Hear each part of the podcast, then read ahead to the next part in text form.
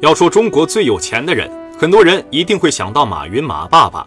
但是中国历史上还有一位大富豪，他的身价却相当于四个马爸爸，他就是沈万三。说到沈万三的财富，用富可敌国来形容一点也不为过，甚至还绰绰有余。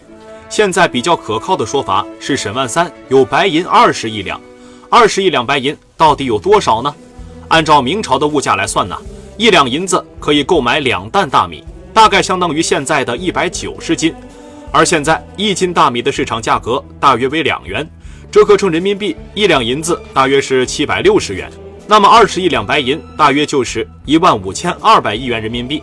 那他为何会如此有钱呢？我们继续往下看，历史上关于沈万三财富来源说法是仁者见仁，智者见智了。有的人说是他家有个聚宝盆，这个聚宝盆可是相当的神奇。传说只要将物品放到盆中，就会一个变两个，两个变成四个。按照这种说法，那如果往盆子里放一锭金子，那岂不是一生二，二生三，三生万物了？这种说法显然过于玄学，所以是不被大家所认同的。也有的说，沈万三结识了元朝米年的大富豪陆道元，而陆道元在晚年时将自己的家产分给了两个看重的后辈，其中一个便是沈万三。得到这笔创业基金的沈万三，由此在商业崭露头角。但是这些说法都找不到相关的史料证明，所以也都不可靠。那沈万三究竟是怎么成为明朝第一首富的呢？要弄清楚这个问题，我们还得从他跟随父亲来到苏州说起。根据史料记载，这个沈万三呐，原本也是一介草民，而且常年跟随父亲沈佑东奔西走。后来，沈万三跟随父亲从浙江来到苏州，这个苏州可是个好地方。苏州本省位于我国东部，长江穿过境内南部，注入东海。南部、北部分布着一些低山丘陵，平原广布，河网密集，土地肥沃。对于一个以农业生产为主的国家来说，这儿无疑具备了得天独厚的条件，沈佑自然也看到了这个发展农业的巨大优势，于是就决定长期定居在这儿，带上全家老小开始开垦荒地。这个时候啊，正值元朝腐朽统治中叶，而且还时常发生战乱，所以很多上等的土地都无人开垦。于是沈佑就抓住这个机会，大量开垦荒地，发展农业生产，种植了许多作物，贩卖给当地商人。或者是直接卖给军队。要知道，军队作战最需要的就是粮食，所以沈家依靠农业生产积累下了一部分钱财。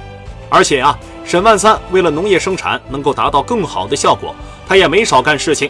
他专门修建了许多水利工程，用于农业灌溉。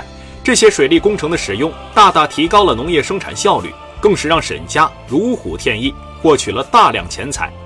后来，他还将这些土地租给其他农民。以此向农民收取高额的利息，如此一来，白花花的银子就只管往兜里面装了。想要发家致富，绝对离不开资本的原始积累。沈万三亦是如此，有了资本的原始积累，沈万三后来能够成为富甲一方的大财主，也不是毫无根据的。发展农业生产，让沈万三尝到了甜头，这心里是美滋滋的。但是，要想让自己的资本源源不断，光靠发展农业肯定是不行的。要不中国古代那么多从事农业生产的，不都成为亿万富翁了？于是沈万三又把目光投向了商业。也许有人就要问了：古代不是重农抑商吗？那他还去搞商业，这不是往别人刀口上撞吗？不过此一时彼一时嘛。元朝末期，农民起义在全国多地爆发，苏州府也被在江浙一带起义的张士诚占据。这个张士诚呢？早年间在沿海地区从事海上贸易，这海上贸易获取的利益不是国内贸易可以比拟的。海上贸易呢，是把自己的商品运出去，不管商品质量怎么样，都能以很高的价格出售出去，这从中获取的利益不言而喻的。所以啊，这个张士诚根本就不打算抑制商业，反而还鼓励海上贸易。所以苏州城内的商业不仅没有受到战争的影响，反而更加繁荣。这就给沈万三提供了一个非常便捷的机会呀。沈万三他又是怎么利用这个机会的呢？他选择了合作，只有合作才能让他的利益最大化。而其中陆德元就是比较知名的一个合作伙伴。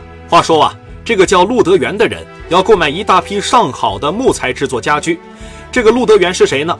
他其实也是一个大富豪，家里有良田千亩，金银无数。这有钱人都喜欢体面，爱讲点排场，陆德元也不例外。他购买这些上好的木材，也正是为了彰显自己的富有，提高自己的档次。但是话又说回来了，这些木材哪里来呢？陆德元需要的这些木材，比如说梨花木、紫檀木等等，都是苏州地区所没有的，甚至就连国内也都没有。这个时候，他就需要找一个人来代劳了。这个人是谁呢？没错，就是沈万三。那陆德元为什么不找其他人，非要找这个沈万三呢？做海上贸易的又不止他一个。要知道，这个时候的沈万三已经不是只知道种田的农民了，他从事海上贸易也已经有些年头了，对海外的情况应当是比较了解，而且如今也算得上是一方巨贾。和他合作，不仅可以得到更多、更高质量的木材，而且同样也能提高自己的知名度。试想一下，两方巨贾合作，这不是一段佳话吗？于是啊。沈万三就到海外去帮他购买了大量稀有的木材。也许有人就要问了，这些都属于正常交易，沈万三怎么赚钱呢？您要知道，这个陆德元本身也是一位大富豪，他又要人家帮他做事儿，他不得给点小费犒劳犒劳人家？而且购买木材得给钱呢。沈万三交易的时候，不知道以怎样的价格成交的，那剩下的钱不都进了沈万三的口袋吗？正所谓无商不奸，天下的乌鸦一般黑。谁知道有多少钱进了沈万三的背包呢？根据后来的史料佐证，沈万三依靠经商，尤其是海外贸易而发家的可能性最大，也是最被后人所认同的。要说这沈万三的生意头脑，绝对不比今天的马爸爸差。他利用不受限制的海上贸易，大量收购国内的商品，比如瓷器、布帛等，送往海外销售。而自己呢，也从海外带回来国内没有的商品，出售到国内，如此来来往往，循环往复，从中获取的暴利，而这些利益就成为了沈万三财富中一笔不俗的收入，逐渐奠定了他富甲一方的社会地位。话又说回来了，沈万三这么多钱，他又是怎么保存的呢？那个时候又没有银行，根据推测。沈万三将他的大部分财产上交国家，还帮助朱元璋修了南京故宫三分之一的城墙，剩余的钱则分别存进了钱庄。也有人说他在自己家修了一个很大的地窖，专门用来存放财产。还有人说他的钱都藏在了他的墓葬里，但是都只是推测，并没有实质性的证据。沈万三不管是作为一位富二代，还是一位平民百姓，但是他都通过自己独到的眼光和出色的生意头脑。为自己创造了数不尽的财富，这些财富虽然改变了他的生活，却也给他留下了祸根，最终导致了他悲惨的结局。